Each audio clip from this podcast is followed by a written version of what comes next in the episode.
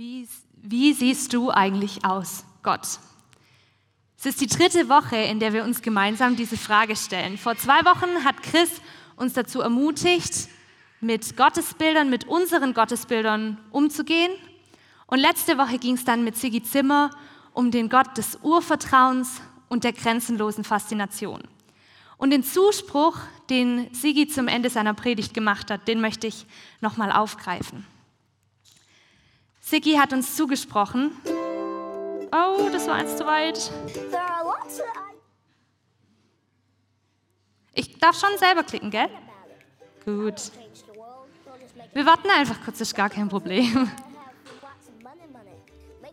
Genau, hier ist's. Sigi hat uns zugesprochen, ihr Lieben, wir sind berufen zu einem Leben im Staunen, in der Bewunderung, in der Entdeckerfreude. Es gibt bei Gott so viel zu bewundern und zu entdecken, wir werden damit niemals fertig. Und an dieser Entdeckungsfreude möchte ich heute anknüpfen. Ich darf einige Gedanken zum Thema Heiliger Geist mit euch teilen. Und es ist ein viel zu umfassendes und ich glaube auch ein viel zu individuelles und persönliches Thema, als dass ich in dem, was ich da in der nächsten halben Stunde mit euch teile, irgendwelchen Anspruch auf Vollständigkeit oder absolute Wahrheit erheben könnte und wollte. Aber ich glaube, wir können gemeinsam auf Entdeckungsreise gehen, in der Hoffnung, ein bisschen mehr von Gott zu sehen, das uns zum Staunen bringt, das uns zum Bewundern bringt. Und das finde ich richtig cool. Eine kurze Anmerkung zum Anfang.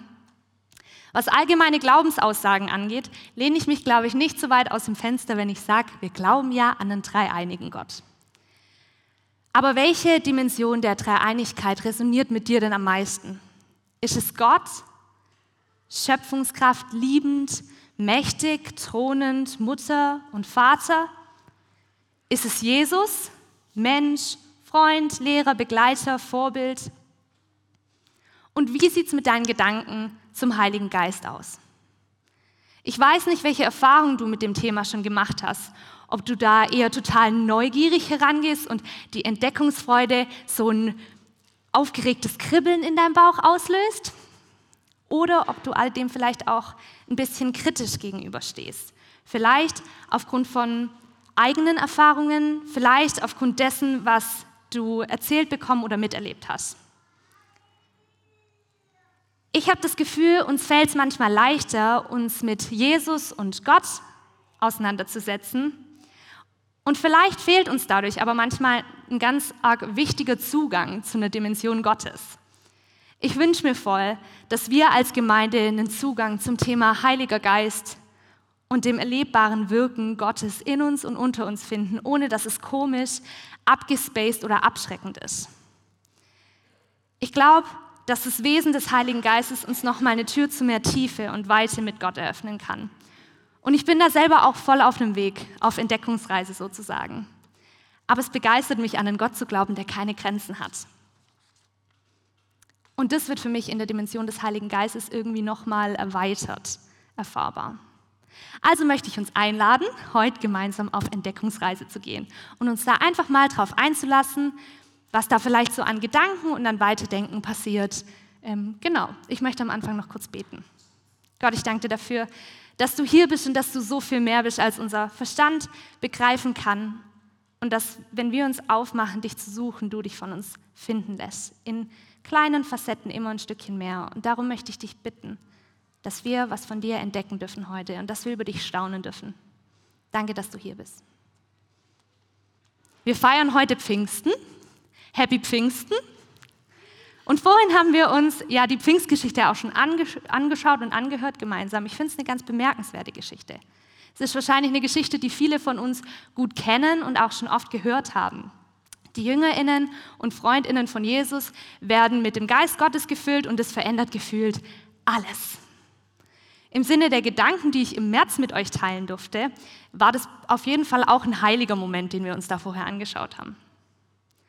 Die Jüngerinnen sind, die erleben was total Besonderes. Das ist eine mega besondere innere Erfahrung und sind dann mega motiviert, rauszugehen und die ganze Welt zu verändern. Das ist eine ganz schön krasse Veränderung, wenn wir uns überlegen, dass sie kurz davor noch so viel Angst hatten, dass sie am liebsten gar nicht aus dem Haus gegangen wären. Und die ganze Welt zu verändern, ist jetzt ja auch nicht so ein ganz kleines Unterfangen. Wie geht man das denn eigentlich an? Das folgende Video könnte uns da vielleicht ein paar Impulse dazu geben. Jetzt nämlich.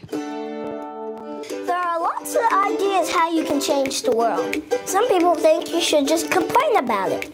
That won't change the world, it'll just make it mad. Some people think you have, lots of money, money, making it rain everywhere you go. Holla for a dollar. Some people think you have to be really loud and yell a lot. It's like with a bullhorn shouting, Hey you, yeah you, do it my way right now. You heard? Other people choose to just make fun of everything. That's dumb, that's dumb, everyone's dumb. It's easier to make fun of stuff, but it's cooler to make stuff. Some people think changing the world can only be done by the smartest person in the world. Just put them in a room, let them figure it out. The solution of world hunger? Food. Wow, that was like so amazing. Some people see the bad in the world and they just decide to ignore it.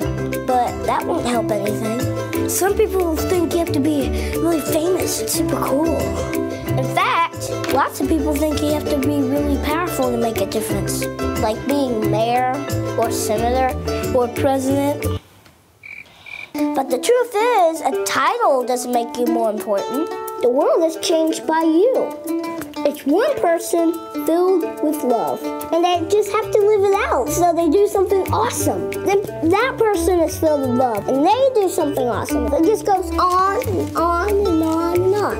And the next thing you know, everything's awesome. Some people think it's impossible to change the world. It's impossible to change the world. Well, you can see why they could think that.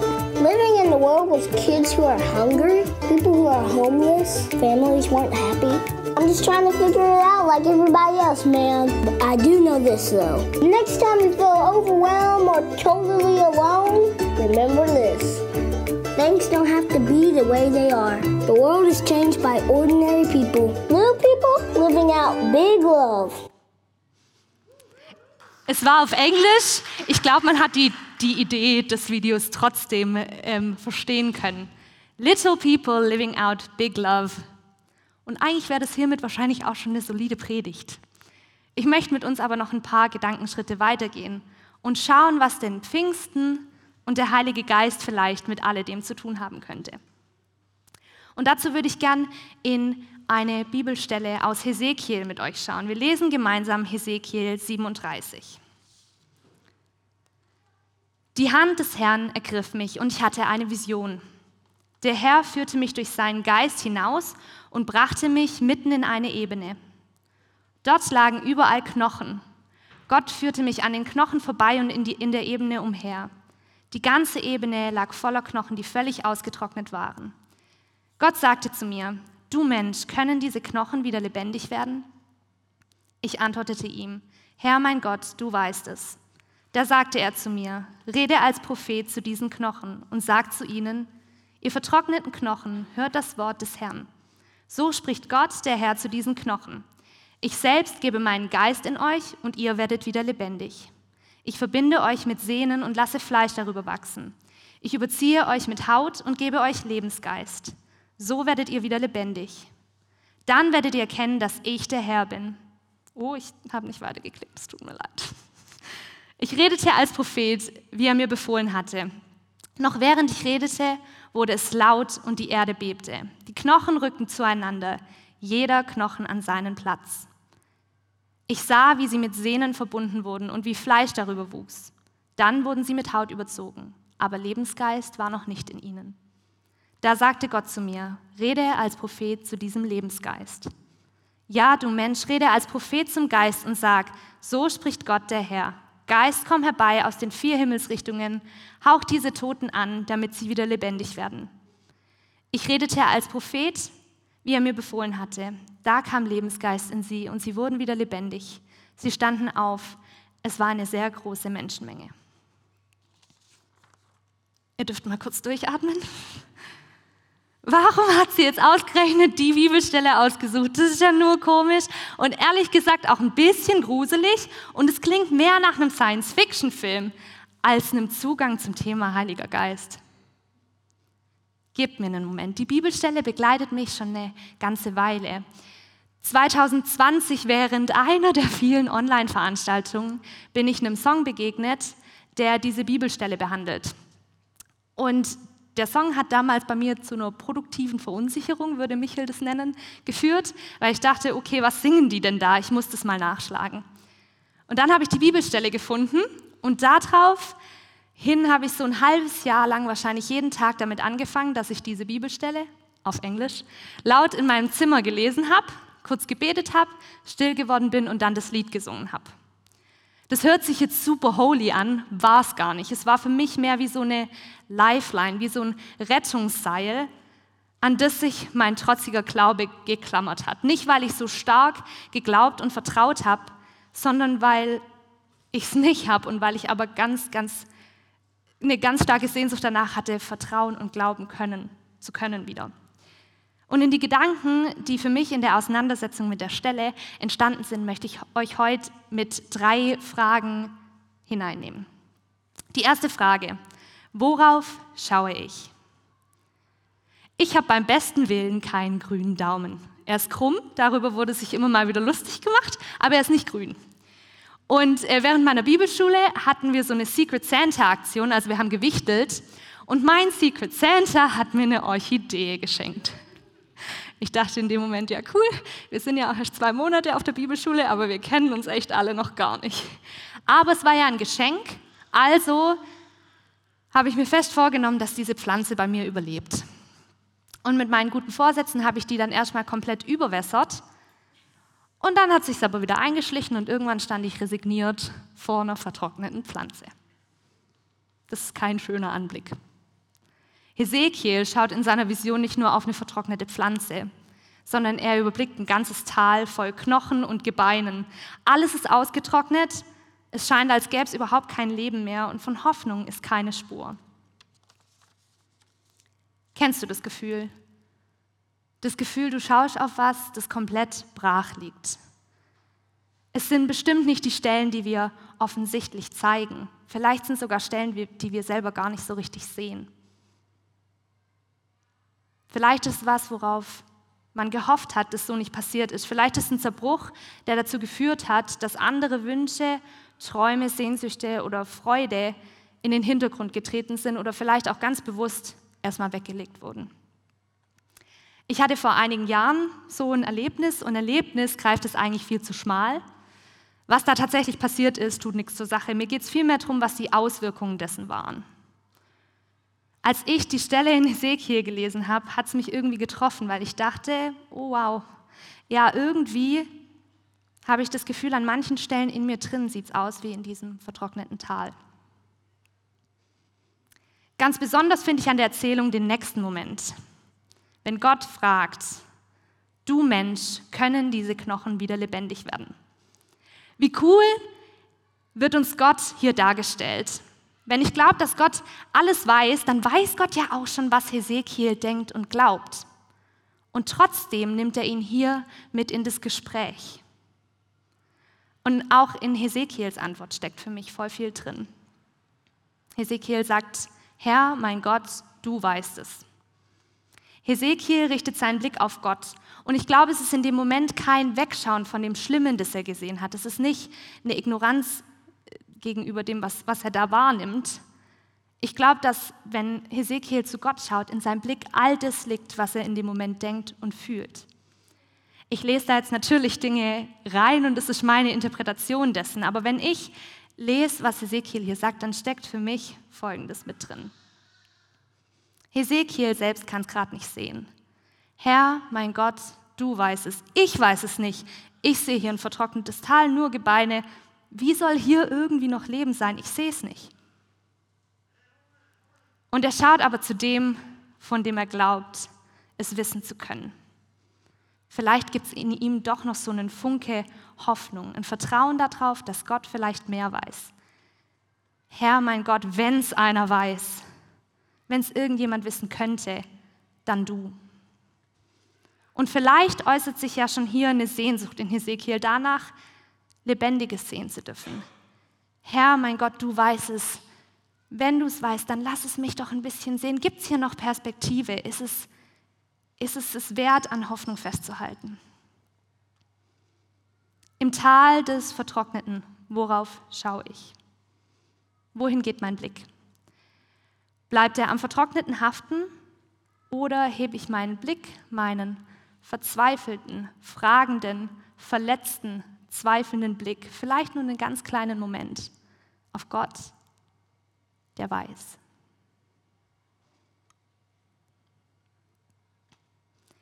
Kennt ihr diese Teebeutel, die auf den Anhängern so schlaue Sprüche drauf haben?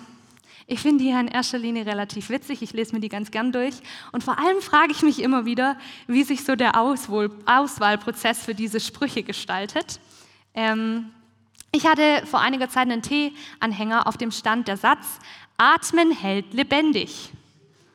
Irgendwie eine komische Aussage. Dann No-Brainer, klar, Atmen hält lebendig. Und vielleicht die wahrste und wissenschaftlich fundierteste Aussage, die ich auf so einem Tee-Anhänger je gelesen habe. Ich komme zu Gedanke und Frage 2. Worauf schaue ich? Hesekiels Vision geht dann weiter. Nachdem er zu Gott sagt, dass Gott wisse, ob die Knochen wieder lebendig werden können, trägt Gott ihm auf. Uh. Ah ja, das war der zweite Punkt, worauf höre ich? Sagt zu ihnen, ihr vertrockneten Knochen, hört das Wort des Herrn. So spricht Gott der Herr zu diesen Knochen. Ich selbst gebe meinen Geist in euch und ihr werdet wieder lebendig. Ich verbinde euch mit Sehnen und lasse Fleisch darüber wachsen. Ich überziehe euch mit Haut und gebe euch Lebensgeist. So werdet ihr wieder lebendig. Dann werdet ihr erkennen, dass ich der Herr bin. Und Ezekiel spricht es aus und er darf beobachten, wie das, was er gerade gesagt hat, tatsächlich passiert. Das Ganze wiederholt sich dann nochmal, weil die Knochen zwar wieder zu Körpern wurden, aber sie haben noch kein Leben. Zum Leben fehlt ihnen der Atem. Atmen hält lebendig, klar. Auch hier hört Ezekiel hin, was Gott sagt, spricht es aus und darf beobachten, wie neues Leben in die Körper kommt, wie mit einem Wind, wie mit Hauch. Wait a minute. Wind und Hauch ist es nicht das, was die JüngerInnen an Pfingsten auch erleben? In Apostelgeschichte 2 lesen wir, plötzlich kam vom Himmel her ein Rauschen wie von einem starken Wind. Das Wort, das hier für Wind verwendet wird, ist Pneuma ich wollte schon immer mal an dem Punkt sein, wo ich so schlaue Worte präsentieren kann. Ich habe mich aber sehr oft versichert, dass was ich euch jetzt erzähle auch die Wahrheit ist. Pneuma. Und schaut man in die griechische Übersetzung des Alten Testaments, also die Septuaginta, dann steht an der Stelle in Hesekiel, an der es um Geist oder Atem geht, auch dieses Wort Pneuma. Im Hebräischen steht da Ruach. Und sowohl Ruach als auch Pneuma bedeuten zunächst mal Hauch oder Wind. Und in beiden Worten schwingen aber noch ähm, diverse weitere Bedeutungen mit, die die Personen damals im Kontext wahrscheinlich so mitgehört haben, wenn das ihnen so erzählt wurde. In beiden Worten schwingt, also sowohl in Ruach als auch in Pneuma, ist das Verständnis mit drin von Lebensgeist und dem Atem des Menschen – dann kann es den belebenden Wind Gottes, der dann zum Atem des Menschen wird, meinen. Und, und das ist die häufigste äh, Bedeutung oder wie es am häufigsten auftaucht, es meint den Atem Gottes, also den Heiligen Geist. Die Jüngerinnen erleben also, wie der Atem Gottes, der Heilige Geist, der Lebensgeist Gottes über sie kommt und sie ausfüllt. Und Hesekiel darf auch beobachten, was passiert, wenn Gottes heiliger Atem weht. Und in beiden Geschichten passiert was total Unglaubliches, was so mit menschlichem Verstand nicht logisch erklärt werden kann und, glaube ich, auch nicht so ganz verstanden werden kann. Was das zum Staunen einlädt. Und in beiden Situationen beginnt es damit, dass die Beteiligten etwas von Gott hören. Die Jüngerinnen haben von Jesus gesagt bekommen, dass sie warten sollen, und dass er ihnen den Heiligen Geist schickt. Und Hesekiel fordert fast so ein bisschen ein, dass Gott mit ihm spricht. Herr mein Gott, du weißt es. Jetzt sag's mir auch. Hesekiel hört Gott dann zu und spricht, was er gehört hat. Mir ist voll sympathisch, dass in beiden Situationen wahrscheinlich auch eine gewisse Angst und eine gewisse Unsicherheit mitspielen und dann aber das Vertrauen darauf, dass Gott Gott ist, einen Glaube auslöst, der sich auf die Entdeckungsfreude, die da drin steckt, einlässt. Worauf höre ich? Ich möchte mir dann ein Beispiel an Hesekiel nehmen. Im Angesicht völliger Hoffnungslosigkeit schaut er zu Gott im Vertrauen darauf, dass Gott vielleicht ein bisschen mehr sieht, ein bisschen mehr weiß, als er selber gerade sehen kann. Er hört Gott zu und lässt die Hoffnung, die in der Perspektive liegt, die Gott da eröffnet, ganz sanft in sein Herz tropfen. Und dann spricht er es aus und es verändern sich Dinge. Für mich geht es in der Stelle in Hesekiel ganz viel um Hoffnung. Wenn wir uns das im Kontext angucken, im biblischen Kontext, dann bezieht sich die Vision, die Hesekiel da hat, auf das Volk Israel, das hoffnungslos und verloren im Exil zu sein scheint. Und dann ist das eine ganz schön krasse Zusage. Also natürlich immer noch ein spooky Bild, das will ich gar nicht schmälern. Aber es ist eine ganz schön krasse Zusage, dass da Leben in was reinkommt, was eigentlich tot geglaubt ist. okay, was hat es jetzt alles mit uns zu tun? Bis jetzt haben wir uns eine gruselige Geschichte aus dem Alten Testament angeschaut und wir haben einen Bezug zur Pfingstgeschichte hergestellt, so mit den Worten und so. Schön und gut. Ich komme zu meinem dritten und letzten Gedanke, zu meiner dritten und letzten Frage. Wie spreche ich? Ich glaube, dass die Vision, die Hesekiel hier hat, auch für uns eine ganz große Ermutigung sein kann. Ich glaube, wir können uns ein Beispiel dran nehmen an dem, was Ezekiel hier tut. Ich glaube nicht, dass wir die Stelle wörtlich nehmen sollten und gucken sollten, dass alles, was so an Gebeinen auf Stuttgarter Friedhöfen liegt, wieder zum Leben kommt. Vielmehr verstehe ich die Bibelstelle metaphorisch. An so vielen Stellen im Leben bin ich, sind wir mit Hoffnungslosigkeit konfrontiert. Ob sich das auf den Blick in die Welt bezieht, in der so viel Schreckliches, Lebenraubendes passiert, oder auf uns ganz persönlich. Da, wo Träume und Sehnsüchte weggelegt wurden, eingestaubt und vertrocknet sind. Da, wo aus Zerbruch, Trauer und Schmerz Freude nicht mehr lebendig scheint. Da, wo Hoffnung verloren scheint. Dort hinein möchte Gottes Geist neues Leben bringen. Ich möchte daran glauben, dass Pfingsten bedeuten darf, dass wir mit dem Heiligen Geist gefüllt und dadurch zu Hoffnungsträgerinnen werden können. Little people living out big love. Okay, wie kommt da jetzt Pfingsten mit rein? In Hesekiel ist ja noch keine Rede von Pfingsten. Das stimmt. Aber wie ich schon gesagt habe, dürfen wir in der Pfingstgeschichte hören, wie der Heilige Geist, der Hesekiel in seiner Vision umgibt, die JüngerInnen durch und durch erfüllt. Das Thema Heiligkeit bleibt euch mit mir erhalten, wie ihr vielleicht schon merkt. Wenn ihr euch daran erinnert, sonst sage ich es euch jetzt auch nochmal, an die Beschreibung, die wir für heilige Momente im März hatten. Heilige Momente als Momente, in denen das Göttliche, Transzendente, Spirituelle irgendwie spürbar wird. Dann geht es, glaube ich, im Heiligen Geist für mich noch einen Schritt weiter. Heiliger Geist als die heilige, vollkommene, lebendige Gegenwart Gottes. Und für mich kommt es dann zusammen, wenn heilige Momente vielleicht zu so Einladungen werden, Gottes heilige Gegenwart bewusster wahrzunehmen. Ich glaube, Gottes Gegenwart ist immer da, manchmal ist uns das nicht so bewusst. In Römer 8 lesen wir, nun ist ja der Geist, der in euch wohnt, der Geist dessen, der Jesus von den Toten auferweckt hat. Und weil Gott Christus von den Toten auferweckt hat, wird er euch auch eure sterblichen Körper durch seinen Geist lebendig machen durch den Geist, der in euch wohnt.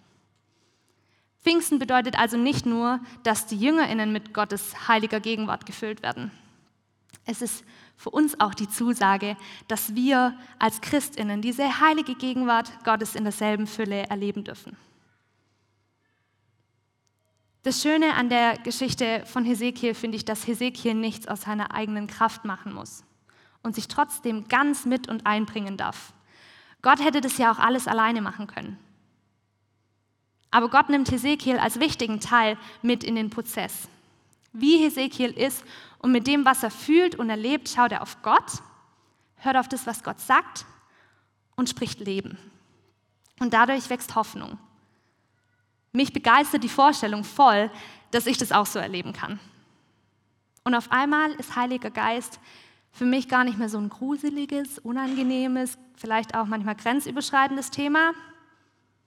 Heiliger Geist als heilige Gegenwart Gottes, durch die in mir Hoffnung wachsen darf und durch die ich Leben, Liebe und Hoffnung für andere sprechen und sein darf. Und das so natürlich wie Ein- und Ausatmen.